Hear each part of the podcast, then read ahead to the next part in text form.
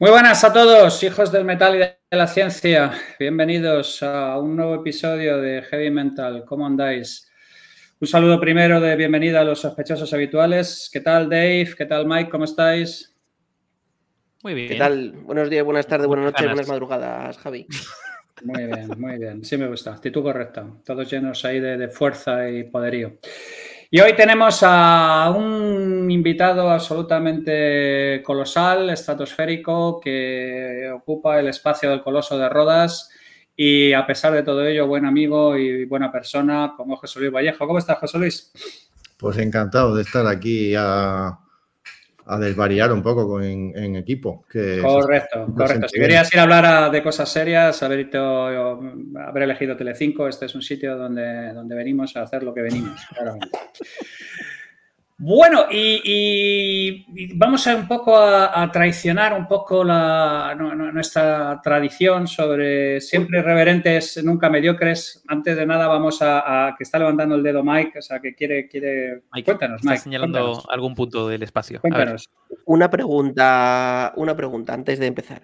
¿Tú, José Luis, sabes dónde te has metido? ¿Alguien te lo ha avisado o, no? Sí, sí, sí. Yo hubo gente de mi empresa que me dijo pero sabes que este, este tema es muy risky. Y dije, bueno, pero son buena gente, ya, ya, pero...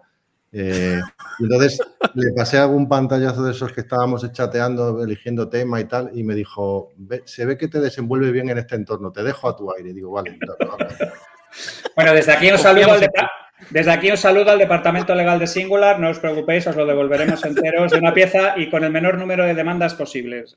Dinos la verdad, José Luis, ¿te preocuparon, ¿se preocuparon más los de legal o los de comunicación? O sea, ahora ya que estamos en confianza. Pues eh, casi más los de comunicación, los de legal me conocen hace más tiempo, pero le mando desde aquí no, se han enterado. A mi compañera Juliana, que es hiper profesional y, cuida los detalles y claro, en este caso que es a tumba abierta, pues, pues la mujer estaba un poco estresada. Un saludo, Juliana, no te preocupes. Esta noche cena bien que, de, despertarás, despertarás en el infierno, como los, como los atenienses. Dave, ¿qué nos dice Perplexity de nuestro invitado de hoy? A ver, bueno, para los que no, nos escuchan así asiduamente, eh, en los Light Mental, que tenemos invitado, en este caso José Luis, eh, utilizamos Perplexity, que es una inteligencia artificial que, eh, bueno, permite hacer búsquedas tipo Google. Lo que pasa es que no coge de una sola fuente, sino coge múltiples fuentes y te genera un resultado conjunto. Y le hemos preguntado quién es José Luis Vallejo. Entonces, a veces se equivoca José Luis, o sea, que te voy a leer más o menos lo que pone. De hecho, hay una parte curiosa que no suele sacar a casi nadie, a ti te la ha sacado, ahora te diré pues. y, pero bueno, a lo mejor sirve literalmente para, que luego profundices. Vale, José Luis Vallejo es el fundador y presidente de Singular, sin I, Singular, una empresa de soluciones tecnológicas. Se interesa por la tecnología desde que un amigo le presentó un ordenador Spectrum. A Vallejo le apasiona compartir conocimientos y colaborar eh, en proyectos. Ha tenido eh, éxito en el mundo empresarial, siendo Bybee.com uno de sus éxitos más notables. Además de su trabajo en Singular, Vallejo se dedica a eh, facilitar el acceso al mercado de innovaciones biomédicas y de medicina digital. Hay una entrevista con él disponible en YouTube donde habla sus experiencias como emprendedor y eh, su trabajo en Singular. Y luego lo que pone a siguiente es, en diferentes entrevistas y artículos, José Luis Vallejo ha compartido algunos consejos a emprendedores. Y me pone aquí una lista como de consejos. Apostar por modelos de negocio donde la creatividad, el diseño la originalidad y la hiperespecialización pueden dar una ventaja competitiva. Tener una visión a largo plazo, eh, ya que son los únicos que se pueden propagar entre generaciones o a medida que creces en tamaño, eh, en el caso de empresas, sumando clientes y empleados, y no tener miedo a la tecnología, ya que, según él, más tecnología nos hace más humanos, no lo contrario. ¿Qué opinas de lo que te ha soltado este bicho pues, artificial? Pues bueno, lo de dar consejos nunca me gusta, eh, dar consejos, pero no ha alucinado, no ha patinado demasiado la inteligencia artificial. Más o menos ha dicho todas las cosas cogidas un poco sueltas y, priorizadas de forma un poco rara, pero, pero bastante certera para ser una inteligencia artificial. ¿Algo, ¿Algo que matices que quieras añadir? Pues... O sea, dinos la verdad, José Luis, ¿qué marcha llevas? ¿Eres de Tute, de Mus? Eh, o sea, cuéntanos lo que no sabe una inteligencia artificial. ¿De qué lado de la cama duermes, José Luis? O sea, cuéntanos. A ver, esto va a ser una entrevista dura, ¿no? O sea, Pijama largo, orinal. soy una persona sencilla. Es pijama. Soy, soy una persona sencilla. no me gustan las marcas, excepto los coches que me gustan. Todo lo demás, la verdad es que no me fijo, no me, no me acuerdo nunca de los nombres de los restaurantes buenos, no, me- tengo ningún hobby raro. Me gusta, me gusta leer, me gusta, como todos vosotros, estar al día, cosas curiosas, mm, anécdotas, la ciencia. Por ejemplo, lo que ha patinado un poco ahí la, inteligencia artificial sobre resumen de, temas de biomedicina, pues sí hizo un, máster cuando tenía 41, estuve durante 42 41 años, estuve durante un par de años en la universidad, porque me gustaba mucho reactualizarme en para qué se puede utilizar la tecnología y demás. Y de ahí salieron algunas inversiones y he estado en alguna empresa de genética, pero, mm, pero nada de facilitar ni de soluciones biomédicas ni de ser nada bueno en eso, sino digamos que ahí soy amateur. Y no sé qué contaros, si es que tengo una vida muy sencilla, me gusta mi familia, vivir, o sea, soy, a veces dicen que soy atrevido, que soy arriesgado en los negocios, pero yo creo que tampoco soy tan atrevido ni tan arriesgado. Y luego para compensar en mi vida normal, familiar, pues intento llevar una vida tranquila. Me, entretengo con todo, me, me gusta todo. O sea, no, no tengo ningún hobby raro, no, no tengo ninguna anécdota interesante. Va a ser un programa muy aburrido. Bueno, en, en, en su rato libre es este señor tan majete que se le ve ahí el, el, la venada extremeña, la pedrada extremeña que tiene. Pues tiene un pedazo de empresón como la Copa de un Pino, casi 2.000 personas y presencia internacional y con clientes como pianos de cola. O sea, quiero decir, es que él es así de majete, es así de, de, de, de, de llano y este tipo de cosas. Pero de humilde, de humilde. Exactamente, de humilde, de humilde. Por eso, por, por eso no, no, no, nos ha sorprendido tampoco, a pesar de lo que él diga, el, el, tema sobre el que quería hablar hoy.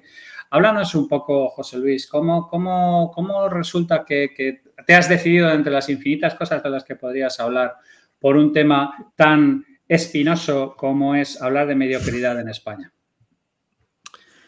Eh, a ver, no tengo preparada una tesis, pero yo creo que por empezar por algún sitio para intentar sacar la, de las primeras ramas, creo que la palabra mediocridad evidentemente tiene una connotación negativa. Todo el mundo usa mediocre para decir que estás por debajo de la media o que no llegas a ser excelente o que, o que dejas mucho que desear.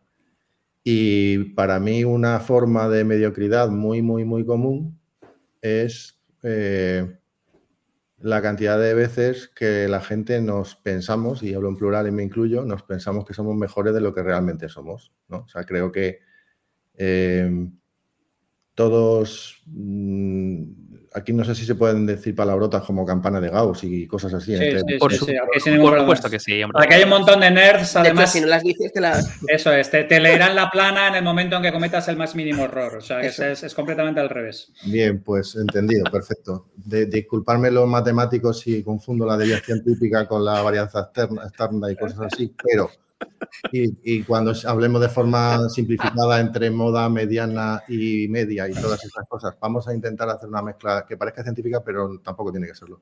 Eh, pues si vemos el espectro de gente que es muy buena en cualquier cosa o muy mala en cualquier cosa, yo creo que tenemos una gráfica en la cabeza que es mucho más ancha de la que realmente es. Creo que estamos todos muy estrechitos, todos muy juntitos.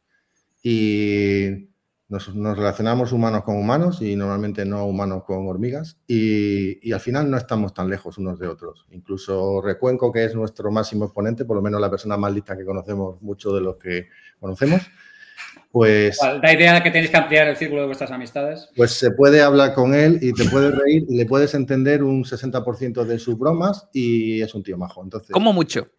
Y, bueno, bueno, bueno, bueno. Un 60, pero, pero, ojo, y ese es un día que a él le pilles tonto y a mí genial. O sea... Y aún así, seguro que tuvo una abuela o algún familiar cercano que le dijo de pequeño, tú, Javi, con lo listo que eres para unas cosas y lo tonto que eres para otras. Bueno, eso, esa es la historia de mi vida. Porque, porque al final todos estamos un poco más hiperespecializados en una cosa o en otra, ¿no? Y, tú cuando ves a los que son excelentes números uno del mundo en una cosa, pues es porque le han tenido que dedicar a eso 20.000 horas que no se les han dedicado a otra cosa. Y entonces, pues en alguna cosa son la leche y en otras cosas son normales. Y entonces, Eh, pues con esa sensación de muy difícil que alguien sea tan distante y tan... Pues además, cuando, a la gente le preguntas si piensa que está por encima o por debajo de la media, en cualquier magnitud, no digamos ya si preguntas si está cobrando el sueldo adecuado en una empresa y tal, pero en cualquier magnitud que le preguntes a alguien si está por encima o por debajo de la media, pues el 95% de la gente piensa que está por encima de la media, con lo cual probablemente pues hay un 50% de esa gente que está equivocada, tiene una percepción en esa faceta en concreto, una percepción equivocada de lo bueno que es respecto a los demás. Entonces, pues una aproximación es, eh, efectivamente, tú te piensas que eres mejor que los demás y vas todo el tiempo intentando demostrarla, demostrar eso, ¿no? Es pues qué bueno soy en esto, qué guapo soy en lo otro. Y otra aproximación es eh, pensar que normalmente estamos por debajo de la media, normalmente tenemos mucho que aprender de todos los demás, eso tiene, te, lleva a una actitud ante todo, ante el trabajo, ante los amigos, ante conocer a cualquier persona y estar diciendo, joder, seguro que con este voy a aprender mucho de algo. Incluso cuando te encuentras a alguien que dice, ostras, es que este, claro, no tiene el nivel suficiente de este tema, pues mi manera rápida de pensar es, es que debe ser muy bueno en otras cosas. Y no lo digo en modo chiste de cuando te encuentras un paquete diciendo es que este debe ser muy bueno en otra cosa que no sabemos la que es. No, es de verdad te encuentras a alguien y dices, pues, eh, joder, es que seguro que si le tocas su tema, debe ser la hostia, porque en los que yo toco o en los que vamos hablando a lo mejor no encajamos, pero habrá otra cosa en la que podré aprender un montón de esa persona. Entonces, no es una falsa humildad para ir en modo bajo expectativas y así satisfago más, ¿no? Lo sorprendo, que también es una estrategia, sino que de verdad creo que tenemos siempre que aprender un montón de toda la gente que nos rodea y a veces es encontrar la temática y, a todos nos ha pasado, que hemos encontrado a alguien que era un crack en algo después de hablar un rato y diciendo, hostia, pero si que este, en lo que es bueno, que es súper bueno, es en esto que yo soy un zoquete. O sea, yo, por ejemplo, pues no entiendo ni sé ni tengo mucha, mucha cultura de un montón de temas y cuando te encuentras a alguien que le apasionan esos temas, pues incluso así disfrutas. Entonces, pues no sé, ese enfoque de que todos somos mediocres en el 90% de los temas y solo somos estadísticamente medios en unos pocos temas, creo que es una pequeña filosofía de vida que, funciona bastante. De hecho, han salido ya en el chat. nos llega por el chat. ¿Faltan abuelas en las Big Four? Así, directo al, tomate. Claramente. te encanta el, problema, el problema es el índice de mortalidad. No, vamos a ver, vamos a recoger, vamos a recoger un poco lo que, lo que nos ha tirado, lo que nos ha tirado José Luis. A ver, eh, José Luis es una persona que ha llegado a esta posición en la vida después de muchos tiros tirados y muchos tiros exitosos. Y, y, yo estoy completamente de acuerdo con él que es una postura bastante más inteligente que normalmente lo que le ocurre a la gente de las Big Four, que su problema no es la mortalidad de abuelas, es que son demasiado jóvenes y les han colocado en una posición en la que no pueden procesar posiblemente una serie de cosas que tiene que ver con... con, o sea, es, un problema que tiene que ver también con la juventud. Esto tiene de alguna manera además un, nombre que es el efecto Wobegon. Antes alguien decía en el chat que era la parte de Dunning-Kruger.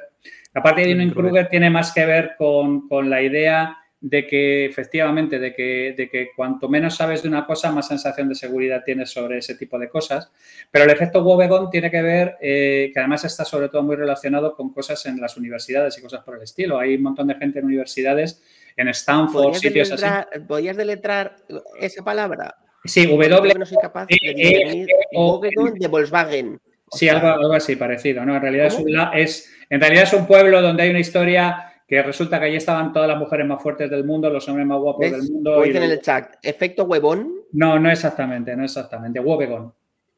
Entonces, el, asunto ahí está en que este, por lo visto, es un sesgo súper potente y sobre todo que se da en la gente más inteligente. O sea, que en, en, Stanford, en todos estos sitios, el 80% de la gente piensa que está por encima de la media. Hay luego otro efecto muy curioso que está también asociado con Stanford, que es otra cosa que es al revés, que la gente que llega a Stanford normalmente es el tío más listo de su instituto y luego cuando llega allí y se compara con otra cantidad de monstruos absolutamente brutales, muchas veces se da cuenta que el que es cabeza de ratón en un sitio es cola de león en el otro. Entonces, lo podemos centrar desde dos sitios. Uno, ¿por qué se produce este sesgo? Y dos, eh, ¿qué es necesario para que lleguemos a esa situación en la que nos demos cuenta de que esto es completamente estúpido y es mucho más eh, provechoso desde alguna manera, primero no tenerte, no tomarte a ti mismo tan en serio y luego además eh, eh, la, derivada de, ese proceso que es, oye, es que esta persona, estoy seguro que tiene algún área donde me puede enseñar cosas. Yo si queréis os cuento mi, mi experiencia personal. que fueron dos cosas que prácticamente ocurrieron simultáneamente. La primera yo llego a un libro que recomiendo mucho que es eh, When Reason Goes on Holiday. Cuando eh, leyendo cosas sobre Bertrand Russell veo que en ese libro había una mención de una persona que decía que Bertrand Russell, que lo suyo sería un genio, pero de política ni puta idea, le viene a decir el, colega. Y, y, yo era la primera vez que tenía esa sensación de que Bertrand Russell era una persona falible. Y luego, claro, cuando te metes en harina te das cuenta de que un montón de genios han sido auténticos desastres en otros factores de su vida. Y al mismo tiempo me fui a pescar con, el, con el guardés de mi suegro y, el tío, pues yo no sé si sabe leer y escribir y no sé si podrá contar con más allá de los dedos, pero puedo asegurar que el tío pescaba en el fondo de las rocas como le salía del guito y yo cuando ya perdí tres anzuelos y perdí tres plomos, ya me di cuenta que lo mío era dejar la caña al lado y fijarme a ver qué cojones estaba haciendo porque estaba claro que no iba a comerme una sola paraguaya. Entonces, este tipo de actitudes, eh, eh, digamos que yo creo que es la experiencia la que nos termina proporcionando una cierta distancia, ¿no? En cuanto a, no pensar que las gentes que admiramos son infalibles y al mismo tiempo tampoco pensar que la gente que consideramos que normalmente no son particularmente titanes intelectuales tienen sus áreas de expertise donde tú no les puedes tocar.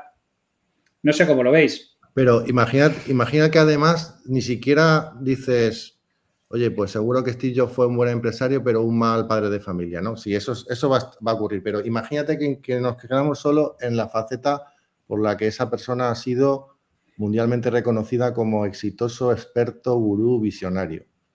Pues incluso así estamos viendo a ese Steve Jobs que estaba loco, pero que ha tenido un número suficiente de seguidores para que en vez de llamarle loco le llamemos visionario. Y otros muchos que eran iguales de locos o tuvieron ideas iguales de avanzadas o, apuestas iguales de fuertes o, posiciones iguales de cabezotas en su invento, en su empresa, eh, pues no le ocurrieron un montón de circunstancias alrededor y pasaron por la vida sin pena ni gloria y no los conocemos.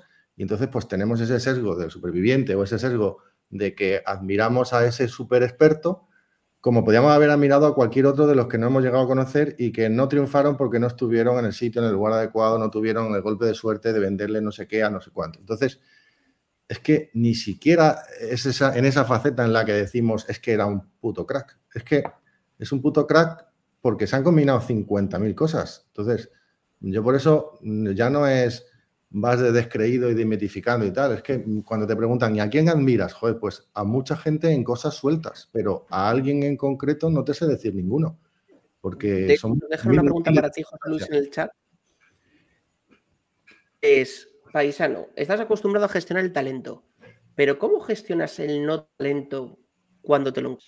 Cuando ves una persona de estas de la que estabas hablando? A ver, ¿qué significa no talento? O sea, yo creo que no talento para lo que estás en este momento tú interesado. mediocre.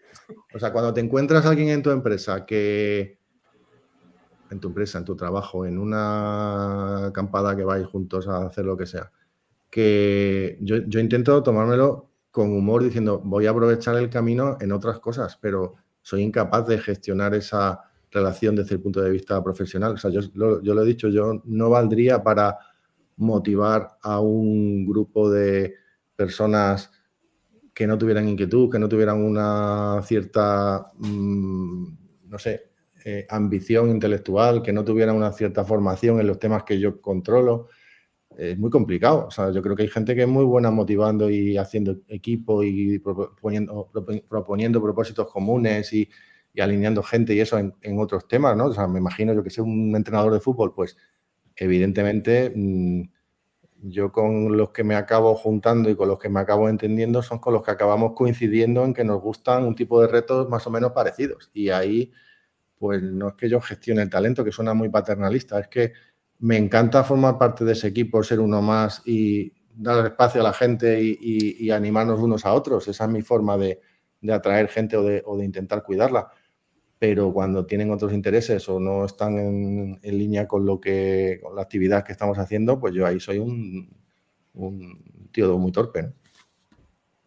¿no? sé, no sé si la pregunta va por. O sea, creo que no se me da bien el papel paternalista condescendiente con gente que yo pienso que no, no encaja en el equipo. O sea, se me nota rápido que, les empiezo a dedicar poco tiempo. Intento buscar a alguien que les haga caso, a alguien que los lleve, que los cambie de empresa, que les haga algo.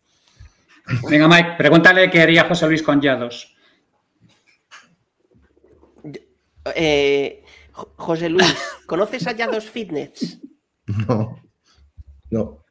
¿No conoces a Yados Fitness? Bueno, pues luego te voy a mandar unos pequeños vídeos para que eh, la cultura pop que emana ahora mismo de lo bueno y lo mejor de las redes sociales, te quede claro quién es un señor que vive en un penthouse en Miami, que tiene six packs y que dice que la gente que tiene panza y es mileurista nunca puede ser exitosa en la vida, porque el éxito se basa en tener un Lambo, un AP, que es un reloj de una marca que a él le mola, y eh, ir con mujeres 10 y tener six pack, por supuesto. Entonces luego si quieres te lo paso ya nos haces un comentario de texto a ver qué te parece. Vale, perfecto, pues yo creo que... No le vamos a dedicar más tiempo, porque tampoco merece la pena darle supongo que, de ese estereotipo pues hay, hay más de uno y supongo que tienen todos tienen su público y tendrán un montón de gente que piensa igual y será una estrella y tal, pues eh, seguro que ChatGPT nos haría un buen análisis de este tipo de personajes, pero bueno, que cada uno tiene su público, no pasa nada. Yo, yo creo, David, que deberías ponerlo en Perplexity, deberías poner me da miedo, el del Lambo y el Six Packs y la panza.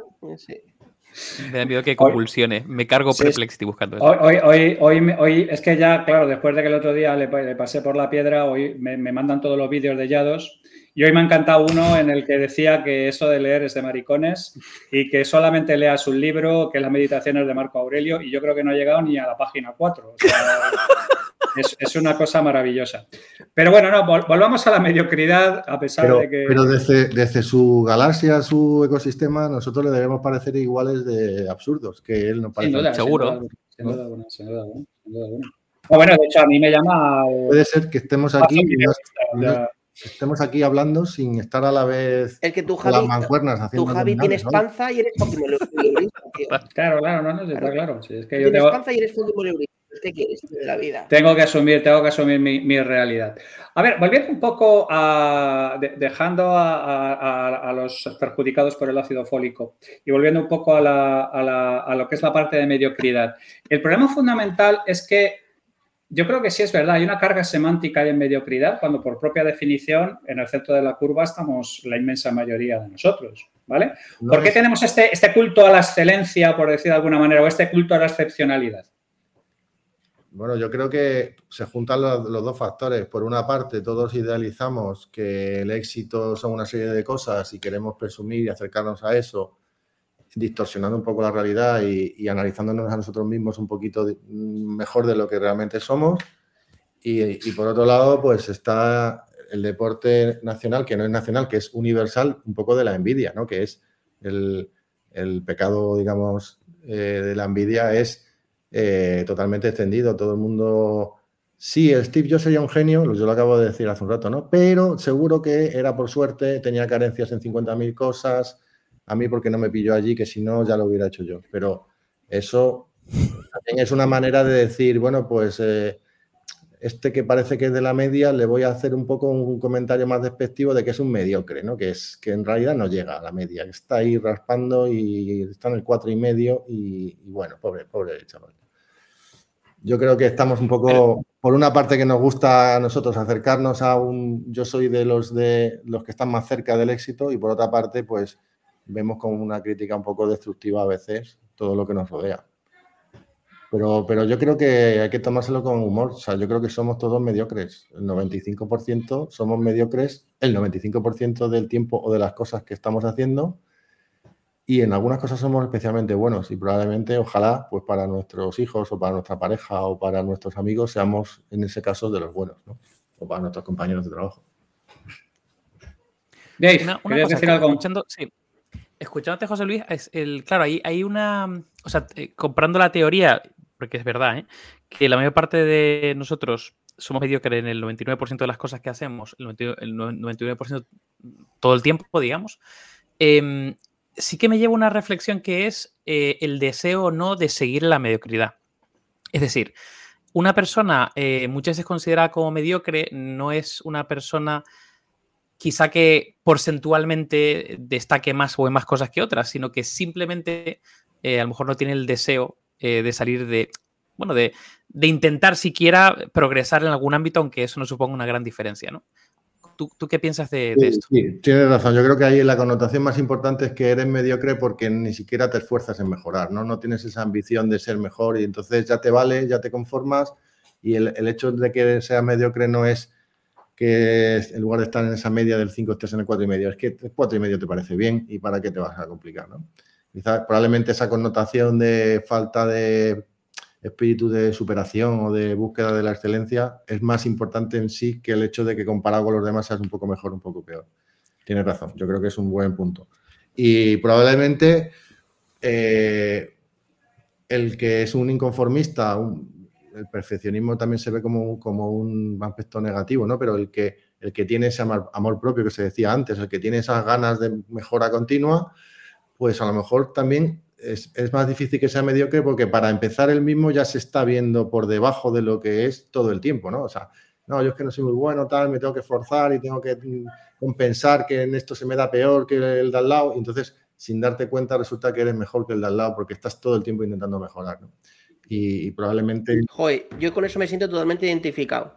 Con eso me siento totalmente identificado y es algo que, por ejemplo, con David he compartido muchas veces. Eh, resumen en 10 segundos. Yo no soy licenciado porque pues diversas cosas de la vida no me licencié. Entonces, yo siempre he pensado... ¿Por qué, ¿Por qué no quisiste, Mike? Que yo tenía que no te más de... la chorra. Pensaba que era una forma de hablar en, estilo... Porque... Tú no eres un licenciado, el licenciado Miguel. Es que, es que no me da pereza, claro. Yo prefiero que me llamaran estólogo o algo así, ¿no? Em, entonces, entonces yo eso sí, sí, que estoy de acuerdo. O sea, yo eso siempre me he sentido que era menos. Entonces, como he sentido que era menos y yo no tenía un titulín que puede valer o no, ahí ya es subjetivo, eh, yo tenía que trabajar más. Y yo siempre he dicho que la capacidad que yo siento que aporto es el tesón, la pasión, la tenacidad, ¿no? El, el echar horas que un reloj si hace falta, el investigar, el darle una vuelta. Pero, pero yo eso sí lo siento. Y yo creo que más gente que he conocido un poco que siente que no sabe mucho o qué tal, eh, yo creo que es un rasgo de las inconformistas que llega un momento, pues hemos sentido que somos menos que los demás por lo que sea eh, y que decimos, bueno, pues nos volvemos hard workers, ¿no? Em, aunque sea por suplir, ¿no? Aunque sea por suplir o por intentar suplir esa situación. Em, que luego, pues seguro que hay gente también ultra inteligente, como puede ser un Javi, que es un tío que es súper inteligente y además luego también trabaja más horas que un reloj, ¿no? Pero, pero yo esa parte de, oye, gente que sentimos que somos mediocres en algo o en muchas cosas, yo por ejemplo me lo siento, yo he sido siempre muy mal estudiante, entonces dije, bueno, pues sustituyo la mediocridad de ser mal estudiante con intentar estar a la última en movidas que ahora no se llevan o lo que sea, porque eso nadie me va a ganar ahí, pues si echas más horas, eso no hay... Eh, ¿no? Entonces eh, yo ahí refrendo, me, me, siento así, literalmente. Mm. Yo aplicando... a mí me parece un punto interesante el cómo combates la mediocridad, ¿no? O sea, cómo a nivel personal, como tú como persona, no acabas siendo mediocre, ¿no? Y creo que es un, súper interesante, ¿no? Porque a todos, joder, yo muchas veces lo pienso, ¿no? Eh, hay cosas en las que a lo mejor a todos nos pasa, ¿no? Eres no hay nadie que sea una un máquina, un fiera, un titán, un figura, un número uno en todo. Mike, tienes el audio un poco mediocre. Sí, está, por debajo de la media el audio. está claro, está claro. Está por debajo de la media. No, pero, pero esto. Pero en audio, en audio. Esto que plantea Mike es completamente cierto. O sea, hay un montón de gente. Yo, alguna de la gente que conozco que tiene más talento precisamente para, para, desarrollar videojuegos, que es una de las cosas más criminales que hay, la mayor parte de ellos dejaron la carrera antes de terminar porque se metieron en, harina. Y eh, esta sensación de que eh, ¿Cuánto de importante para nosotros es la validación externa versus la validación interna? Porque hay una cosa que he mencionado antes muy interesante, José Luis, que yo lo hablo mucho, que es eh, el, gozo de ser el más tonto en la habitación. Que es que la mayor parte de la gente no, se siente cómoda en una sensación que, donde yo disfruto como un cerdo en, un charco. O sea, a mí me encanta muchísimo tener un cliente en un sector que no he tenido antes porque yo ya sé que, es que no tengo ni idea de lo que va a haber ahí y que me van a dar un baño del asunto que voy a gozarla. Entonces, yo personalmente creo que buena parte de todo esto tiene que ver con las, con las cosas que nos hacemos nosotros en la cabeza de lo necesario que es para nosotros la validación externa con respecto a, nuestro propio sentimiento con respecto a esto. ¿Tú, ¿Tú cómo lo ves?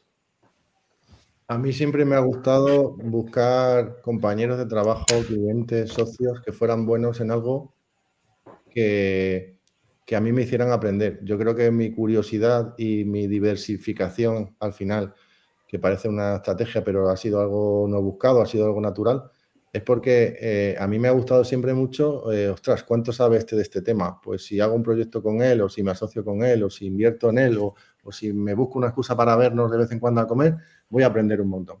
Y entonces eh, esa sensación de que los demás tienen sus vocaciones, sus ilusiones, sus, sus hobbies y sus obsesiones, que a veces son las que les hacen ser súper buenos en algo, y tú ahí un poco chupas rueda a su lado y aprendes de un montón de cosas. Entonces, a mí me gusta, quizás no me gusta profundizar tanto, tanto como la, gente se piensa, cuánto sabes de este tema, ¿no? Pues coges un poco de jerga, hablas un poco, mezclas algo y pareces mucho más listo de lo que eres realmente. Pero a mí sí me gusta mucho eh, esa sensación de eh, rodearme de gente muy diversa, que cada uno de ellos te enriquece y te aporta cosas en su terreno muy buenas, ¿no? Entonces, mm, esa es mi forma de, y como dices, como dices tú, Javi, de entras en una, en una reunión donde hay cinco y dices, joder, si es que voy a aprender de todos un montón de estas cosas y yo qué les voy a contar. Yo he estado en alguna empresa como, como Advisor, que se llama, ¿no? De esto que vas cada tres meses y, a los dos años ya les dices, a ver, que es que yo ya todos los chascarrillos y todos los cuentos de esto de la abuelita ya os he contado. O sea, yo cada tres meses a vista de pájaro daros alguna recomendación útil es muy complicado. O sea, para ayudarte tienes que venir aquí a remangar todos los días y a vivir con el equipo los problemas y las cosas, pero de consejos que te vayas por ahí llevando de un sitio a otro, es muy complicado ayudar a los demás. Y sin embargo, pues no, no, pero sí, pero lo ves desde otro punto de vista y haces preguntas interesantes y lo ves desde un lado más emprendedor, más tal, más cual. Joder, yo en, esos, en esas reuniones lo que sentía es que me enteraba un montón de cómo funcionaban otras empresas, otros sectores y que yo a lo mejor lo que le aportaba era muy poco, pero pero esa sensación de que en equipo siempre tienes a alguien que te enseña y que te lleva, para mí es la mejor del trabajo y del trabajo y del, hacer cualquier cosa en equipo. Oye, ¿y creéis que esa actitud de, mejora constante, de aprendizaje constante, de intentar rodearte de gente mm, que sabe o más inteligente que tú, con ese, con ese afán ¿no? de, aprender, de, crecer, ¿creéis que es ¿Creéis que está muy extendido? ¿Creéis que es la mayoría de las personas? ¿Que es que es un grupo reducido? ¿Qué, pensáis? Porque tengo, tengo, la sensación de que no, es, no, es, una, mayoría. No, yo creo que el, mundo de la empresa eh, te lleva al camino contrario. Es decir, tenemos una suerte infinita los que estamos en nuestro sector de que esto se reinventa cada, dos por tres. Como decía Mike, pues si, si eres eh, perseverante, si te gusta un tema, te acabas haciendo súper experto, porque como cambia todo el tiempo, el que se quedó ahí, digamos, dormido en los laureles de que ya hizo lo que tenía que hacer, pues está obsoleto en nada de tiempo. Y el que está todo el tiempo diciendo yo es que tengo que estar pendiente de lo que sale y de lo que cambia y de lo que tal, pues se mantiene al día. Y en, y en la empresa, o sea, entonces nosotros estamos en un sector que te permite, pues, alguna gente irá con su pose, irá con su personaje, pero se puede ir por este sector en modo más tranqui. Oye, pues de esto no sé, yo si quieres me pongo, igual en un mes estoy al día, eh, me pongo las pilas y no tengo que estar aparentando lo que no es. Y con esa tranquilidad uno puede ir cambiando de empresa, eligiendo el trabajo y viviendo más o menos bien. Sin embargo, en la inmensa mayoría de los sectores, pues uno tiene que progresar dentro de una multinacional, dar codazos con el que tiene al lado, aparecer como más listo, caerle mejor a tu jefe, apropiarse de más equipo, de más presupuesto, de, más titulares. Entonces tienes que ir pues con el traje y la corbata con el nudo mejor hecho y tienes que ir con más apariencia que el de al lado. Eh, afortunadamente, pues yo creo que nuestro sector nos permite no tener que estar con esa competitividad y con esa apariencia, pero hay otros que no. Hay otras que las carreras profesionales, pues, si, uno parece que gesticula mejor eh, en otros idiomas y tal, pues tiene más puntos. Entonces la gente va pues, a, sacar un poco más brillo y a echarse más brillo y brillo y todo lo que pueda. Claro, y, es muy curioso porque cuando nosotros estuvimos hablando del programa, a mí me, interesaba mucho no caer en lugares comunes como cosas que mencionaban en el chat de, al final terminar poniendo a caldo a políticos, poniendo a caldo a toda la gente mediocre que, que tenemos en un sitio, sino porque en determinados ecosistemas ese tipo de comportamiento se ve beneficiado, cuando claramente es un comportamiento sociopático. O sea, antes hablábamos de Jobs, que tenía sus ventajas, pero es un absoluto sociópata, no, es un ejemplo. ¿Por qué crees que históricamente este tipo de comportamientos se han, se han estimulado en determinados contextos profesionales? Bueno, yo creo que hay, hay gente que tiene un tipo de... Lo, enfocamos, si queréis, en el nivel trabajo y, luego vemos la política como un caso particular de, de trabajo, ¿no? Pero hay profesiones que tu relación siempre es a corto plazo. Yo te voy a vender un piso, un coche o lo que sea y no te voy a volver a ver en la vida. Y tengo que sacar máxima tajada de la relación que dura 15 minutos. Y entonces aparento que sé mucho, te vendo, aparento, o sea, te genero un montón de incentivos para que confíes en mí 15 minutos y luego si te he visto no, no me acuerdo, ¿no? Y entonces ahí se da mucha importancia a las apariencias, a las formas, a aparentar que eres de una manera, a, pues a sacar tu, como, como un teatro, ¿no? Sacar tu personaje a relucir y cuando acabas la obra de teatro con esa persona, pues a la siguiente. Otra vez repetir la historia y venderle el piso al siguiente. No tengo nada en contra de los vendedores de pisos, que seguro que los hay de todos los tipos, pero que lo normal es eh, en, muy poco tiempo hacer el retorno de esa inversión de la relación, ¿no? Y luego hay eh, probablemente otro tipo de trabajos que permiten que la relación sea más de largo plazo, que se genere la confianza.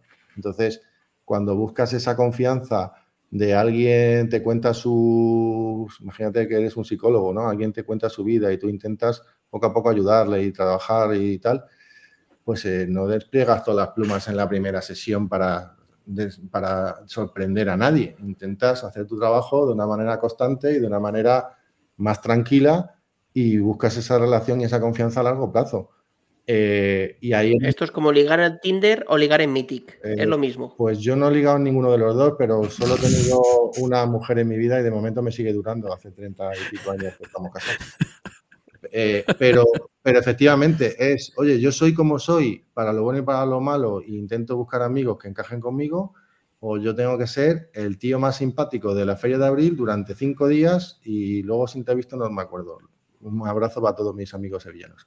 Eh, pues yo creo que son caballos que van determinando un poco, a veces las profesiones van determinando un poco tu personaje en esa, o sea, soy más yo o, soy más lo que se espera de mí en estos 15 minutos. Entonces, en el caso concreto de la política, hay que convencer a un montón de gente que tienes carisma, porque hoy es lo único que se vota, no se vota nada más. Entonces, pues cuidas la forma, cuidas los discursos, dices lo que la gente quiere oír, e intentas prometer lo que la gente quiere eh, creer. Una pregunta, José Luis, ahora que te has metido un poquito en el charco de la política. ¿Tú consideras que Pedro Sánchez es audaz, como dice don Javier Recuenco? Eh, a ver, lo de lo de audaz tiene sus connotaciones mm, espinosas.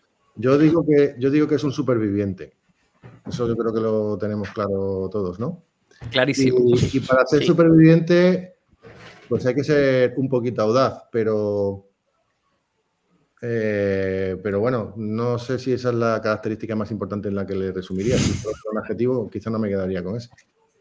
No, pero, pero fíjate, eh, está muy bien porque quiero decir, eh, la frase latina clásica es fortuna audentes juvat y que, conecta con lo que tú has dicho antes, que muchísima gente no es capaz de reconocer la parte de em, suerte que ha tenido en su historia de éxito particular, ¿vale? Yo cuando, cuando estábamos con el cachondeo de la audaz, yo lo que quería decir es que a falta de otra cualidad más significativa, lo que más podía ayudarle de alguna manera es ser una persona audaz. Y personalmente creo que lo ha sido. O sea, las cosas a las que se ha atrevido hay un montón de gente. La inmensa mayoría de la gente y la inmensa mayoría de sus predecesores no hubiera, no hubiera pasado por ahí ni se hubiera atrevido a, hacer eso ni, ni, ni, de cuajo. Pero el asunto fundamental aquí es, y, es importante, ¿Una persona mediocre se redime porque tenga una característica que le hace especial? O sea, ¿hay un mediocre que redime toda su vida de mediocridad porque es una persona audaz, porque es una persona que tiene una sensibilidad artística, porque es una persona que tiene algún tipo de, característica que de alguna manera le redime de una vida de mediocridad y de mediopelismo, eh, eh, porque tiene una característica particular? Yo creo que para los demás es posible, pero para uno mismo no compensa. Es decir, seguramente alguien diría, da igual que Elon más tal, pero a mí me compensa porque cuál, ¿no? Ya, da igual que mm, este fuera un psicópata que descuartizaba los cadáveres, pero gracias a él hemos sabido cómo funciona la anatomía humana. Bueno, pues mm. siempre hay algo que a los demás nos puede parecer, oye, nos compensa, este tío eh, estaba grillado, pero qué buena música hacía, ¿no? Pues algo habrá que a los demás le compensa. Pero yo creo que personalmente, si uno piensa que es mediocre en su fuero interno, es un poco triste. Entonces, en lugar de estar pensado si a los demás le compensa, pues creo que es bueno pensar cómo hago que, yo que sé, que no voy a decir que estés orgulloso de ti mismo, pero que te sientas satisfecho cómo has empleado tu vida o cómo has tratado a la gente o sobre qué causas te has esforzado. Ese tipo de satisfacción de he intentado hacer algo difícil, pero que tenía un objetivo interesante y he llegado a medias, pero por el camino he podido conseguir ciertas cosas, pues que esa es, la, esa es la que sí te puede llegar a compensar a ti. Ahora, a los demás le da igual que yo esté totalmente zumbado y que maltrate a la gente y tal y cual, pero fíjate, los accionistas están súper contentos que le he hecho ganar un montón de pasta, pues a lo mejor a los demás le compensa, pero uno mismo no creo que se sienta demasiado bien. Venga, perfecto. Doblo la apuesta. ¿Tú crees, uno, que esa gente tiene la suficiente autopercepción como para darse cuenta de lo que tú estás planteando, en términos de no sentirse consigo creo mismo? Que, creo que se desconectan. Llega un momento en el que la gente que pierde la toma de tierra, uno, como tú decías al principio, todo el mundo dice, es que he tenido mala suerte porque tal o cual. Y sin embargo, cuando te sale bien, todo el mundo dice que yo soy muy listo porque fíjate lo que se me ocurrió. ese, ese sesgo ya es el punto de partida. Luego, poco a poco, imagínate, yo qué sé, pues eh, eres Forrest Gump, ¿no? Empiezan a salir las cosas de chiripa, pero empiezas a tener tanta gente que tal, que ya es una profecía autocumplida, que la gente te sigue y como la gente te sigue, ya hagas lo que hagas, te funciona. Y como hagas lo que hagas, te funciona, tú te piensas que eres Dios y llega un momento que te olvidas de que eres un mediocre que has tenido suerte. Y, ahí, eh, pues tienes un montón de gente que te va a hacer alrededor tuyo una visión distorsionada de la realidad, de que tú eres muy bueno, de que eres muy guapo, o sea, nadie va a decir lo del rey desnudo, todo el mundo va a querer, yo qué sé, pues eh, pensar en cualquier artista famoso, cantante, futbolista, lo que fuera, eh, que de repente todo lo que le rodea le hace sentir que es Dios. Pues llega un momento que nos hace más preguntas, piensa que es el elegido. Yo creo que, eso te va desconectando de la realidad poco a poco y no debe ser nada fácil. Y los demás podemos pensar, a este tío nadie le ha dicho que, pues, pues que está maltratando a sus empleados. Yo me, meto con Elon Musk y me meto con Steve Jobs a menudo porque lo ponía hace un tiempo en un Twitter, pero creo que en Twitter es difícil que las cosas se entiendan. Eh, joder, gente que ha podido hacer tanto por demostrar que se podía tener éxito tratando bien a la gente. Y sin embargo, ha elegido el camino de tengo éxito porque estoy loco y soy un incomprendido y la gente me la suda. Joder, pues el impacto que podía haber tenido en cómo se cuida la gente en las organizaciones hubiese sido quizás mucho más impactante o, valioso que lo que han conseguido vendiendo no sé cuántas mil cosas de las que vendan. Mm. Pero sin embargo, se meten en su, en su personaje, en su, en su película de eh, soy un genio porque soy incomprendido y entonces eh, toda la gente me sobra. Claro, fíjate, voy a ya triplico, triple salto mortal sin tirabuzón. La novela y el documental de la gente de Enron se llama The Smartest Guys in the Room, los tíos más listos en la habitación. Y es porque se menciona en el libro y se menciona en el documental que esta gente que termina llevando a esta compañía y a un montón de gente a la ruina eh, y fueran donde fueran, les acompañaba un ego absolutamente mortal. El fondo este del LLM eh, que está repleto de noveles, que el, libro se llama When Genius Fail, exactamente igual, tres premios Nobel dentro del fondo, Long Term Capital Management, mega hostia mundial. Nosotros hemos hablado muchas veces de Lubris, ¿vale? Y de, este tipo de, ego que termina yéndote a, llevándote a la mierda. Yo es que pienso que una cierta asunción de la mediocridad es una buena vacuna contra este tipo de excesos, porque eh, cuando tú entras ya en, que tus pedos huelen a la banda, ya estás jodido, ya no hay más camino que la hostia.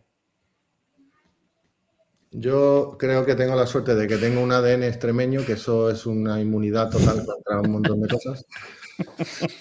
He tenido una suerte de que he tenido una familia y unos amigos que me han querido como soy y que además cada vez que se, te sube mínimamente la tontería, pues te ponen en su sitio y te ponen los pies en el suelo. Y además he tenido mucho miedo personalmente a esa desconexión de la realidad que hablábamos antes, ¿no? Es que yo todos los negocios me salen bien, pues voy a invertir en esto que también, joder, es que llevo una racha de suerte que seguro que la siguiente es hostia, me lo voy a mirar mejor. Y quizás esa desconfianza pues hace que vuelvas a analizar el negocio o la nueva inversión o lo que sea como si fuera la primera sin creerte que, es que tienes un don especial para nada, porque la realidad es que hay 10.000 cosas por las que las cosas pueden pasar mal, pueden salir mal, y, cuando dicen, ¿cuál es el secreto del éxito? Pues haber esquivado los 100.000 motivos de fracaso que te has encontrado por el camino, pero cada uno de los éxitos es distinto, es decir, como si dices, oye, qué bien te va en tu matrimonio, cuéntame cuál es la clave del éxito, joder, pues esquivar los problemas todos los días. Eh, y seguramente los problemas de, mi relación, de mi pareja, de mi contexto, no tienen nada que ver con la tuya. Entonces, ¿cómo te voy a decir yo la clave del éxito? Pues esto, cuando estás todo el tiempo pensando, nada de lo que haces te hace mejor para la siguiente, pues mm, vamos a volver a invertir en la relación, vamos a volver a intentar volver a entender a ese amigo con el que llevas tiempo y no hablas y no sabes por qué se ha enfriado la cosa, vamos a intentar eh, ver qué funciona o no funciona en una relación dentro de un trabajo, dentro de un... Pero, pero claro, si tienes un éxito tan total, eres ese niño prodigio, te rodeas de un montón de gente que te dice eres la hostia y tal, pues a lo mejor es complicado y, te pierdes, ¿no? Em, oye, hay una pregunta en el chat que me he dejado pensando. Eh, de Perseverance. Eh, que pone, eh, pone, hay iniciativas sin ego, o sea, relaciona las iniciativas y el ego, ¿no? O el tener iniciativa con el ego. Eh, y me dejó pensando si, cualquier tipo de iniciativa que tengamos o puesta en marcha de algo, de alguna forma hay un componente de ego, o, puede ser algo totalmente intrínseco. ¿Qué creéis? ¿O qué crees, José Luis? ¿Puede haber iniciativa, una iniciativa así grande, sin ego, sin ningún tipo de ego? Yo creo que el ego seguramente ahí si nos vamos a la etimología y a la filosofía, Javi nos ilustra, el ego en sí mismo no es malo, ¿no? O sea, tú, quieres, Es, como la, nuez moscada. tú quieres... Eso, tienes que explicarlo. Tú, quieres que se distinga tu identidad de la de todos los demás, ¿no? Tú quieres eh, dejar tu toque personal, tú quieres hacer las cosas a tu manera, sentirte que, pues que puedes ser diferente a otros, ¿no? Eh, el problema cuando hablamos de ego y normalmente lo, vemos como algo negativo es que eso lo, quieras hacer poniéndolo por encima de todos los demás que tienes alrededor.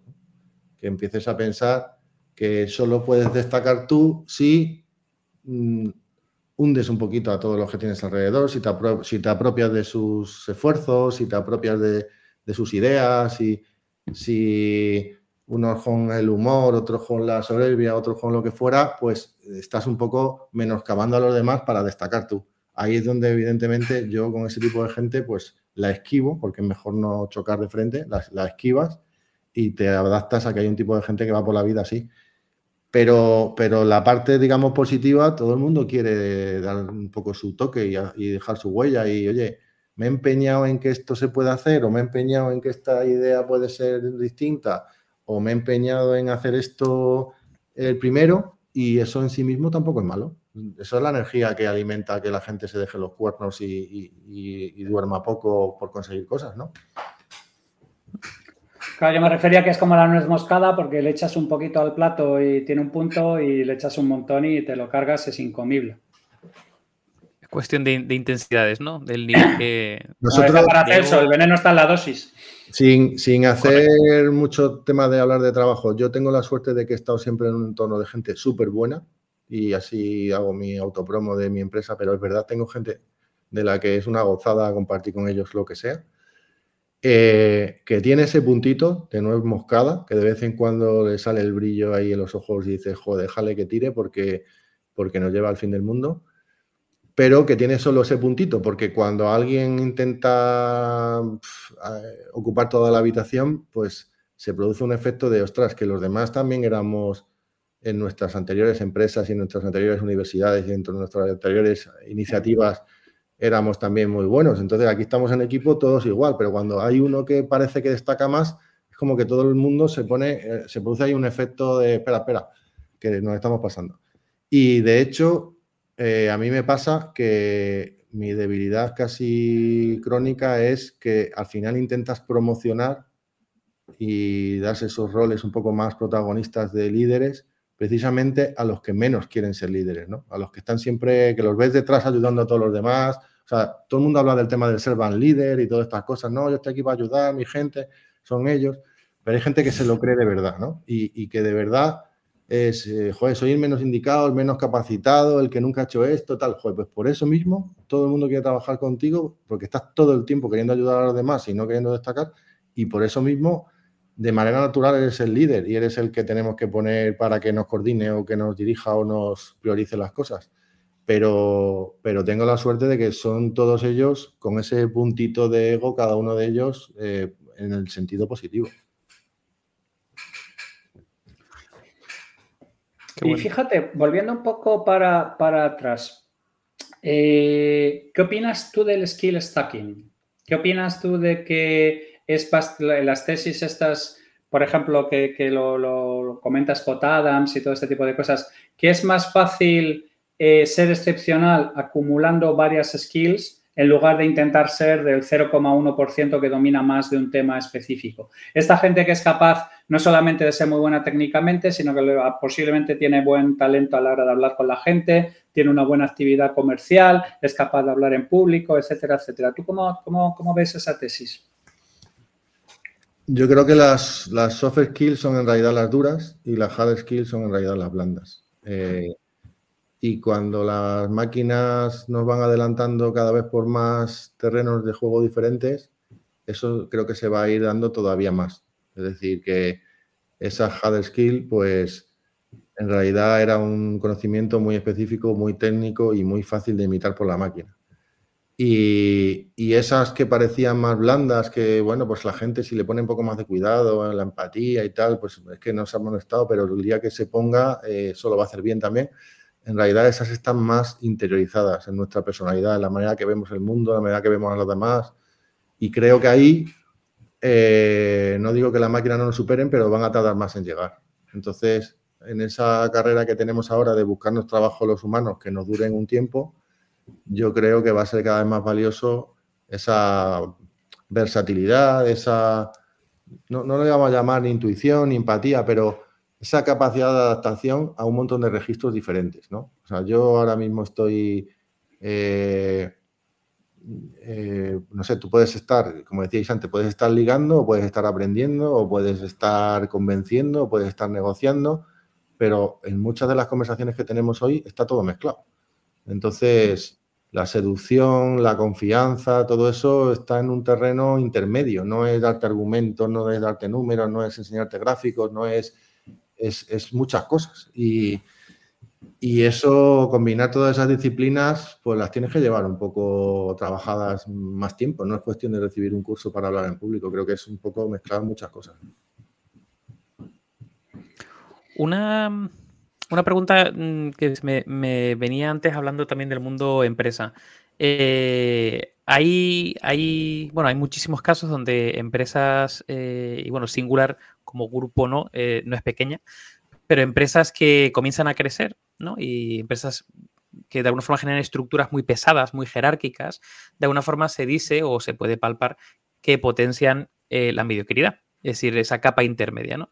Em, por, por, hemos hablado un poquito antes, pero, pero tiene mucho que ver básicamente con eh, el gap o la distancia que puede haber entre, no sé, una persona que tiene un componente brillante y como a lo mejor no quiere destacar o quiere estar más o menos pegada a un eh, tipo de persona, eh, porque es la forma de escalar, porque si no, es decir, empieza a haber como una especie de juego de en cuanto hay una, una mínima estructura jerárquica. Em, y, eso se ve claramente en grandísimas empresas, ¿no? Empresas ya con un, tamaño mayor, incluso multinacionales, ¿no? ¿Cómo, ¿Cómo, crees, no sé cómo lo estáis haciendo vosotros en, Singular a nivel de crecimiento, cómo mantener ese espíritu vivo y no caer en esa, en esa empresa sándwich mixto, ¿no? Em, no sé cómo lo estáis haciendo, si estáis haciendo algo o qué opinión tienes sobre qué podrían hacer las organizaciones, no tienen por qué ser empresas, que crecen para intentar no fomentar eso, que parece como innato en el crecimiento? Yo creo que es muy jodido, que es muy difícil, que no... O sea, seguramente Singular tenga todas esas capas intermedias y todas esas ineficiencias y todas esas cosas que yo pienso que no tienen, pero que ya estarán empezando a, a estar. Pero hay una cierta obsesión, estamos todos un poco paranoicos en que no nos pase. Entonces yo siempre digo, al menos estamos todos preocupados de que no nos pase, cambiamos cosas, probamos cosas, intentamos que nos tomemos bien los errores, las cosas que nos han salido mal. Eh, la gente me dice que, yo soy demasiado impulsivo en cambiar y cambiar rápido cuando ni siquiera se han consolidado los cambios anteriores. Bueno, pues para mí es como mi antídoto o mi, o mi reacción a no quiero que las cosas se se anquilosen y se, generen ahí unas estructuras que luego cuando te quieras dar cuenta ya no las puedes cambiar. Entonces, estaré generando otras ineficiencias por otro lado, porque nada es estable, porque los organigramas cambian, porque todo el mundo está mareado con los cambios sobre los cambios. Y, a lo mejor hay otra forma más inteligente de hacerlo, pero responde a, ese miedo a quedarnos precisamente atascados en estructuras típicas, ¿no? De, donde a mí lo que me agobia mucho es que la gente empiece a, a preocuparse más de caerle bien a su jefe que de ayudar a sus compañeros o a su empresa en general como concepto. O, a preocuparse más de, cómo te comparan con otros porque va a haber un ascenso, porque va a haber ese tipo de conceptos, ¿no? A el resto, a, decir yo en realidad lo que soy bueno es esto y me voy a centrar en esto. Pero todo esto es la teoría. Seguramente si hablas con compañeros míos, pues dirán, sí, sí, ya empieza a haber politiqueo por los pasillos, lo noto porque ya esto no es lo mismo. Todo el mundo te dice, no, es que me acuerdo cuando éramos 500, cuando éramos 50 y celebrábamos todos los cumpleaños, que esto ya no es lo mismo. Me gustaban más las maquetas. Y todos, todos estamos echando de menos cosas del pasado y es inevitable. Y sin embargo, cuando te miras un PowerPoint de tu empresa hace tres años, dices, hostia, hace tres años teníamos otros problemas, éramos unos pardillos. Entonces, eh, bueno, hay cosas que van a mejor y otras que evidentemente con el tamaño pues serán más difíciles el ADN de la compañía y que al final es buscar un montón de gente con un ADN compatible o similar, es el de nos da miedo convertirnos en esa empresa en la que no nos apetece trabajar. Y la suerte que tenemos es que mm, hay una estabilidad accionarial, hay un conjunto de personas que pensamos que estamos mayores para tener ahora un nuevo jefe y jóvenes para jubilarnos y en esa franja pues queremos que esta empresa siga siendo lo que nos gusta. Incentivos, como siempre. Vamos gestionando. Oye, esto se puede estropear un tal por aquí o por allí. Ostras, el día que vengas un lunes y no te apetezca venir a tu propia empresa, eh, se te ha ido de las manos y mejor que nos dediquemos a otra cosa. Pero hoy lunes nos hemos juntado todos en una reunión y hemos dicho, ostras, que ah. este, este, año vamos a hacer esto, lo otro, y he dicho, bueno, pues sí, tendremos nuestros problemas de estructura, de cambio de organigramas, pero aquí seguimos todos con las mismas ganas. Eso Básicamente, y antes de pasar a, ver las preguntas de la comunidad, a mí es que me gustaría saber qué es lo que mueve a alguien que se ha especializado en comprar compañías con gente con muchísima personalidad y muy diferenciales al frente, a venir aquí con dos cojones a hablar de la mediocridad. Cuando tú, digamos, en la adquisición de cada una de estas compañías, está claramente eh, que detrás de ella siempre había una persona con una capacidad particular o, o sea, una especie como de de equipo de, estrellas, de gente con sus propios egos, sus propias capacidades y que de alguna manera, si no eres capaz de gestionarlo, eso puede ser una olla de grillos. Y me parece fascinante que vengas aquí a hablar de la mediocridad. pues yo creo que todo el mundo conocéis esta frase de que tienes que buscar que cualquiera que se incorpore a tu empresa te mejore tu media ¿no? actual. Eso quiere decir que yo, que soy el empleado más antiguo, era el peor de todos los que tenemos hoy, si, si esa regla la hemos aplicado bien hasta ahora. Y cada vez que hemos incorporado a una empresa pensábamos, seguimos pensando, no lo creemos de verdad, que nos va a mejorar a todos los demás. Es decir, que hay gente que dice, oye, pues es que soy 1400 y ahora de repente llega una empresa de 70, pues que se adapten, ¿no? Ellos, que son los que vienen, y nosotros ya aquí estamos instalados, ya tenemos nuestro RP, ya tenemos nuestro... Yo, José Luis... Ya sabemos eh, quién, quién es el que hace las cosas y el que venga que se adapte. Pues nosotros estamos al revés. Es que este viene y mira lo que ha montado con los 60 y mira lo que hace y nos va a enseñar a todos los demás. Entonces, eh, y además no lo haces con una visión de, mm, pues mientras más grande mejor, porque precisamente lo del tamaño nos obsesiona de tenerlo controlado. Entonces, lo haces con una visión de, imagínate ese lo que ha hecho él solo con su gente, si viene aquí y con más recursos y con más gente, lo que puede hacer con nosotros. Entonces, esa es una forma de recibir a los nuevos pensando que nos van a mejorar a todos los demás, que es por lo que yo creo que hasta ahora gente muy distinta y con mucha energía y personalidad diferente, pues estadísticamente ha encajado mucho, porque veníamos pensando, venían pensando en que les íbamos a dejar hacer y es lo que hemos intentado. Perdona, Miki, no sé si estabas hablando de o no. No, no. Me refería que está genial que digas esto porque eh, yo creo que hay ahora mismo un mercado en auge en el mundo de los podcasts y conocemos uno que está baratísimo para comprar, por si te interesa en algún momento, que sepas que, por aquí existe. Yo hoy he venido a aprender, si veo que aprendo mucho, que sepas pues Si quieres invertir, los podcasts son el negocio del futuro, conocemos uno muy bueno para comprar, guiño guiño, y ya sabes, o sea... Muy bien, muy bien, ahí Mike. Esa cuña ahí como, como, como es debido, como no puede ser de otra manera. ¿Alguna pregunta de la comunidad por ahí, Mike? Sí, vamos a ver, vamos a ver. Tenemos por aquí una em, que me parece curiosa. ¿Tienes a alguien que sea tu mano derecha? EB1ET29 desde Twitch, nos lo pregunta José Luis. La mano del rey, Han of the King. Eso es. Pues yo me siento parte de un equipo donde somos siempre 7, 8, 9. En algún momento he intentado que sean más, pero se complica. Siempre digo que ahí hay una cifra difícil que, Jesucristo tuvo 12 y ya le falló uno, o sea, es complicado. Eh, hay un número de Dunbar a partir de la cual ya no te puedes fiar. No, me refiero, no me refiero de que te fíes, ¿no? me refiero de que, bueno, pues eres un equipo donde todos están con todos y esa cosa, ¿no? Y, y yo hablo mucho en las reuniones y todo el mundo me critica y hacemos bromas y tal, pero la gente tiene la confianza para contradecirme, para interrumpirme, para, para hacer las cosas a su manera. Y yo tengo siempre la sensación de que para esto lo que diga César, para esto lo que diga Sara, para esto lo que diga Farid, para esto lo que diga Ignacio, para esto lo que diga Emilio, para esto lo que diga Juliana. Porque es que cada uno de los suyos son infinitamente mejores que yo. Entonces, eh, no, no, sé si tengo, si yo soy mano derecha de alguno de ellos o, o ellos son mano derecha mía, pero es un equipo que en cada momento pues confía mucho en, no sé, es como si le preguntas al portero que tiene su mano derecha. Joder, pues seguro que los defensas le ayudan más, pero sabe que si no va con 11 que merezca la pena, pues le van a colar por todos lados. Yo creo que ahí, eso que se habla tanto de jugar en equipo y tal, yo la verdad es que de deporte no entiendo una mierda, pero siempre uso las mismas metáforas y así quedó. Pero es que trabajar en equipo es lo único que puedes hacer en un entorno donde todo el tiempo pasan tantas cosas, cambian tantas cosas y hay que atacar tantas, tantos frentes a la vez.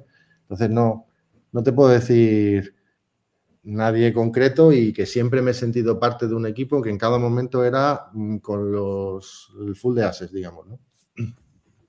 Qué buena, buena respuesta. ¿Y tú crees? Hay otra pregunta. ¿Y tú crees, José Luis? Ah. Eh,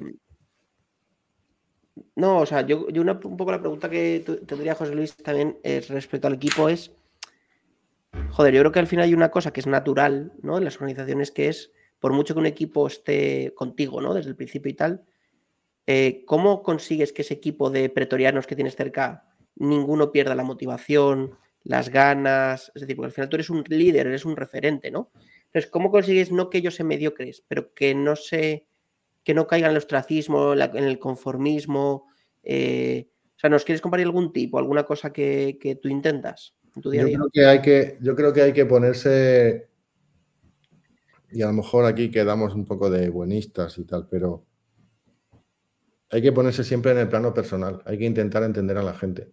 Y luego el tema de que haya un objetivo común a nivel profesional, pues es puede ser una coyuntura o una circunstancia, pero no es lo más relevante. O sea, yo he tenido muy buenos compañeros, muy buenos socios, en donde después de unos años, pues se han cerrado ciclos, se han cubierto ciclos, la gente se ha dedicado a otra cosa y, creo que he tenido y mantengo muy buena o, excelente relación con todos ellos, pues porque hemos entendido, oye, esto era una etapa, esto han sido cinco años, esto han sido 15 años, esto han sido 20 años y, nos hemos ayudado un montón y nos hemos querido un montón y hemos hecho un montón de cosas juntos y ahora tú quieres hacer más de esto y yo quiero hacer más de lo otro y no pasa nada.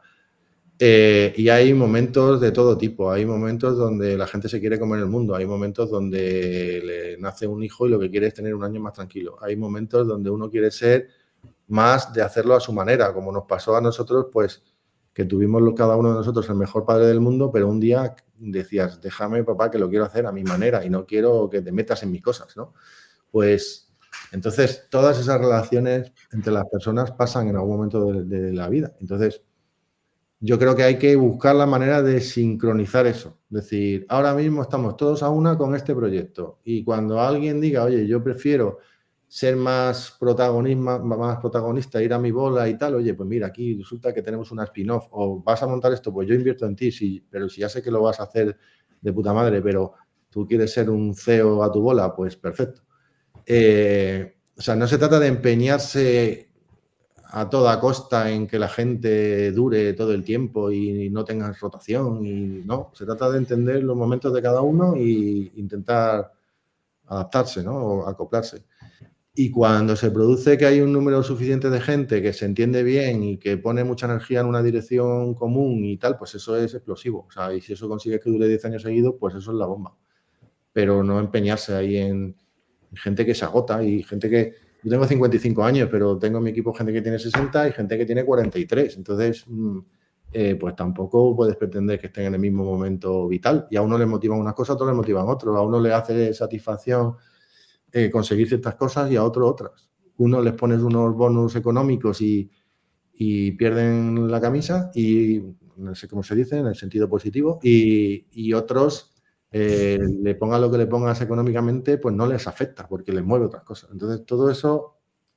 La palabra técnica es perder el culo. Exacto. Mira, otra pregunta que te hacen que es un poco más off topic. ¿Qué tipo de coches te gustan? Pues siempre tengo broncas con mi mujer porque me compro más coches de los que necesito. Correcto. es el único motivo por el que tengo broncas.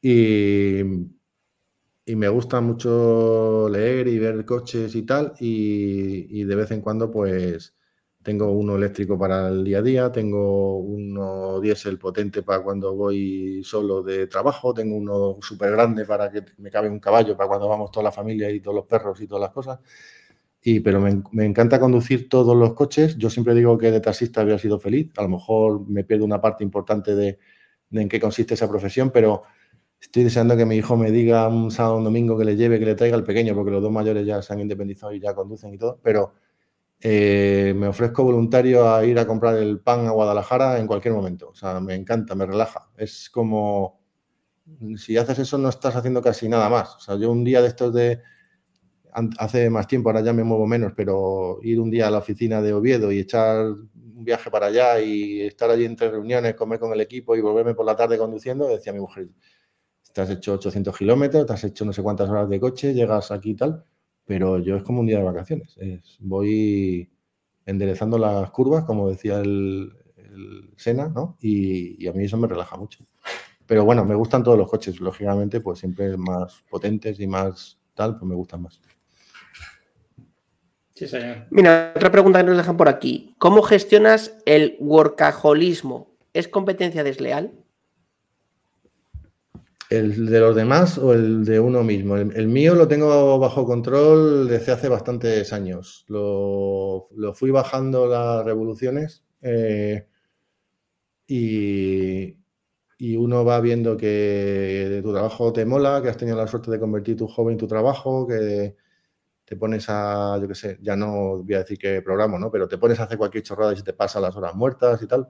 Pero pero también hay un momento en que dices, joder, pues mi hija que tiene ahora 29 años, yo cuando era pequeña es que no la veía toda la semana. Venía a la oficina a la una y me iba a las 8 de la mañana, a las 7 y, así todo el tiempo y el sábado aprovechaba para esto y tal. Y con el segundo, con Jaime, que tiene ahora 24, pues ya le bañaba o le veía por la noche para cenar o tal. Y con el pequeño que tiene ahora 15, pues es que yo casi todos los días estoy a las 6 por la tarde en casa. Y no es que ahora me necesite mucho, porque pero la sensación de que te has ido perdiendo otras cosas importantes de la vida, pues eso te va, te va llegando. Y hace mucho que no trabajo en fin de semana, aunque sí me gusta leer y curiosear cosas. Eh, y luego con el resto de los compañeros, pues siempre les recuerdo lo mismo. Si eso te mola, bien, pero eso dura un tiempo. O sea, eso te agota y te consume y, y si no equilibras otras cosas y no tienes otros hobbies y otros incentivos y, y una estabilidad emocional, y por supuesto si tienes familia, tienes niños y demás, pues todo lo demás se te va a ir cayendo. Entonces, pensando que es un camino a largo plazo, pues yo animo a que todo el mundo dosifique, por mucho que nos guste nuestro, nuestro trabajo. Mira, otra pregunta que te hace Fernando, que, que históricos de a ti suficiente como para decir hasta aquí he llegado, me siento a gusto con lo conseguido y me retiro? Pues es que yo creo que no soy de, de, tener, soy de conseguir. O sea, yo creo que hay gente que es feliz por lo que tiene o infeliz porque, por lo que piensa que no tiene. Y otra gente que somos felices porque nos ponemos objetivos o metas volantes o incentivos o, o cosas que conseguir, ¿no? Entonces, no hay un valor absoluto que te haga feliz o infeliz en ninguna magnitud de nada, y en el dinero ni en nada. Eh, y sin embargo, en la derivada primera de que estás un poquito mejor que hace un tiempo, pues creo que ahí se produce un, un incentivo. Entonces, evidentemente, pues en tu salud física, etcétera, ya llega un momento que con mantenerse es ok y guay, pero en otras cosas como tener tiempo para estar con gente que te apetece estar, poder elegir gente con la que estar y gente con la que no, por ejemplo, clientes con los que trabajar y clientes con los que no, pues eh, siempre puedes ir un poquito a mejor, ¿no? Poder tener una vida más equilibrada de, de, tiempo dedicada a cosas que te gustan y cosas que te gustan menos. Entonces, no sé, no me noto cansado, no tengo un objetivo de hasta aquí tengo que llegar. Mm, hace tiempo que tengo la sensación de que ya tengo muchísimo más de lo que pensaba conseguir y que para mí era más que suficiente, pero tengo que buscar todos los años, oye, y este año me voy a poner a ver si mejoro esto, a ver si consigo que esto funcione mejor, a ver si hacemos esto. Bueno, pues el día que dejes de ponerte esos incentivos ya estás medio muerto, ¿no? Ya te pones ahí a ver tener novelas todas seguidas hasta que la casques, porque ¿qué vas a hacer? O sea, yo creo que el objetivo es, pues no sé, mm, de vez en cuando vas a comer con alguien que te vas a poner al día y te cuenta lo que quiere hacer y lo que tiene pensado hacer este año y te contagio la ilusión y dices, ostras, a mí eso también me mola. Y si lo hacemos juntos y tal, y entonces tú venías del verano tan tranquilo diciendo, va a ser un año tranquilo y dos meses después estás metido ahí en faena con cualquier lío. Entonces eso no viene porque te tuvieras en tu plan conseguir. Y dos meses después te, has comprado un podcast de éxitos sobre ciencia con humor. Por ejemplo. y, ¿Conoces alguno? Y lo has pagado a precio de saldo por 500.000 euros. Lo uno lleva lo otro y tal, ¿no? Esto en, tres podcasts lo tenemos hecho, ¿eh? Me ha encantado la respuesta, ¿eh, José Luis? Me ha flipado. ¿eh? Sí, sí, sí, sí. Mucha, mucha sabiduría ahí. Mira, otra pregunta que nos dejan. Hmm. Otra pregunta que nos dejan que me parece muy interesante. ¿Ves buena idea un psicólogo en las empresas? Yo creo que todos tenemos unos cuantos reconvertidos a profesiones que a lo mejor no donde más jugo le sacamos. Y creo que con el paso del tiempo va a ser cada vez más necesario. Yo creo que ahora mismo, ahora mismo tenemos gente de psicología pues haciendo selección de recursos humanos, ¿no? De eso tenemos todos unos cuantos. Y para nosotros es súper importante. Oye, que, se, que venga aquí gente que sea de nuestro tipo, ¿no? Nosotros decimos gente buena profesionalmente y buena gente personalmente. Y ahí detrás de eso, pues hay mucha amiga escondida de que encaje con la cultura, de que, bueno, todo eso. Y eso, pues, lógicamente, pues haces ese diagnóstico rápido de, tres o cuatro entrevistas de gente que va a encajar en la empresa, que se va a entender con los compañeros o no. Pero luego la parte importante es acompañar a todos los equipos en un momento que van a cambiar mucho en sus vidas, porque aquí cada cinco años cambian todo, las nuevas generaciones son mucho más impacientes, eh, no vamos a hablar de resiliencia ni de todas estas historias, pero, pero es verdad que vienen con las cosas mucho más preparado para más cambios, más rapidez. Y todo el mundo le pasa un montón de cosas y a todos nos pasa una pandemia y lo que era importante para ti hace cinco años ahora ya no lo es. Y al revés, ahora valoras otras cosas. Y bueno, pues al final todos hacemos de psicólogo barato aprendiendo un poco sobre la marcha, de cómo tratar a los demás compañeros, pero, pero probablemente lo que necesitamos son un montón de psicólogos en todos los departamentos. Y es que al final Tú que eras buen técnico, lo que haces es dirigir un equipo de técnicos. Tú que eras buen comercial, lo que haces es dirigir un equipo de comerciales. Al final nos pasamos la vida eh, entendiendo a los demás compañeros y intentando... Y ascendiendo por encima de nuestras capacitaciones técnicas. Y, la, y yo no digo el principio de Peter y tal, pero acabamos todos siendo malos psicólogos y hemos reconvertido los, los que eran buenos... Buenos técnicos en malos psicólogos. Sí, entonces, bueno, pues a, lo mejor un doble grado informática-psicología es el futuro. Lo, veo. Lo veo, lo veo, lo veo, lo veo. Lo veo porque además con, esta empatía, esta empatía que normalmente tenemos los, informáticos, es, lo veo que es prácticamente un, Bueno, tú ya sabes que yo pienso que, estas cosas están mucho más unidas de lo que, de lo que normalmente están relacionadas. Mike. Estamos acostumbrados pensemos que estamos acostumbrados a decir, es que un buen informático es aquel que es suficientemente analítico, tal, preciso para hablar el lenguaje de la máquina, ¿no? O sea, no digo el ensamblador, sino me refiero a que algo no tienen ambigüedades, que esté bien definido, que esté bien los casos de prueba, o sea, que trabaje bien el blanco y el negro, el, o sea, una mente binaria que lo cuántico todavía no lo controlamos bien y entonces ahí hace falta gente de una manera.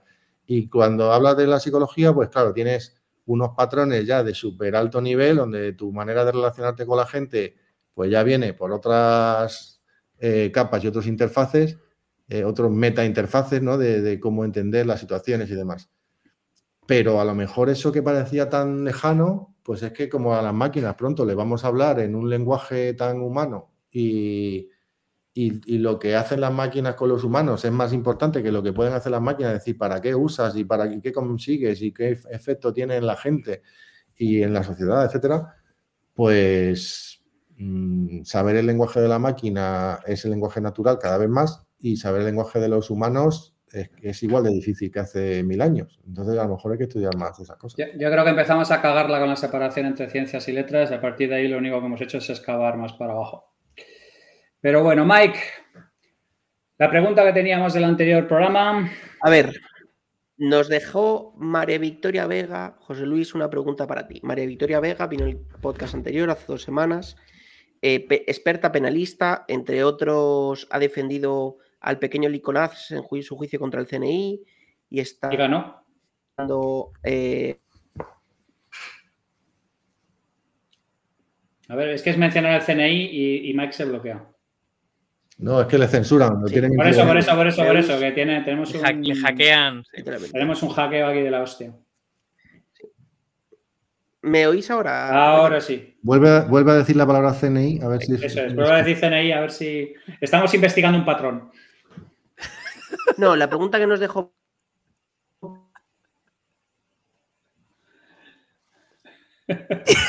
patrón, patrón, patrón detectado. A ver, comisario, por favor, déjenos En serio, no jodas, tío. El señor comisario que está ahí, por favor, que nos deje hacer si la pregunta. Si quieres ser español. Eso. Si quieres ser español. Si quieres ser español. Pues Eh, por supuesto que sí, eh, no me lo he tenido que pensar mucho, pero el, podcast de María Victoria me lo había escuchado, ¿vale? O sea que vengo ya, vengo ya con la pregunta sabida de casa, pero, pero aunque hubiera sido de sorpresa, igualmente, por supuesto. ¿Te la redacta lo de comunicación, José Luis? No, no, ya me han, por, me han dado por perdido, o sea, lo digo también porque los tweets y todas estas cosas que, las tonterías que digo se ve claramente que son todas mías.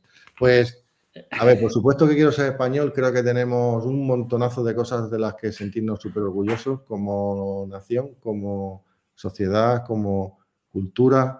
Eh, no se trata aquí de sacar el pecho y tal. No sé si conocéis la iniciativa aquella del libro y el proyecto este de 1785. ¿Conocéis ese proyecto? Yo lo conozco a través de Julián de Cabo, un amigo y también ahora compañero de trabajo. Sí, sí, Julián, Julián, es un buen amigo, pero no sé qué. Pues es un proyecto y el libro era. Eh, el proyecto se llama 1785, creo que es 1785 o 1765, pero es el año en el que se eligió la bandera que tenemos ahora como bandera de España, ¿no? que por lo visto no se, distinguía bien en los mares y le buscaron unos colores para saber los barcos que eran nuestros y tal. Bueno, pero ahí, a partir de ahí, pues hay un libro que son 1785 motivos por los que hasta un noruego preferiría ser español, ¿no? por ejemplo. Entonces, pues habla de inventos españoles, habla de, activos, de patrimonio español.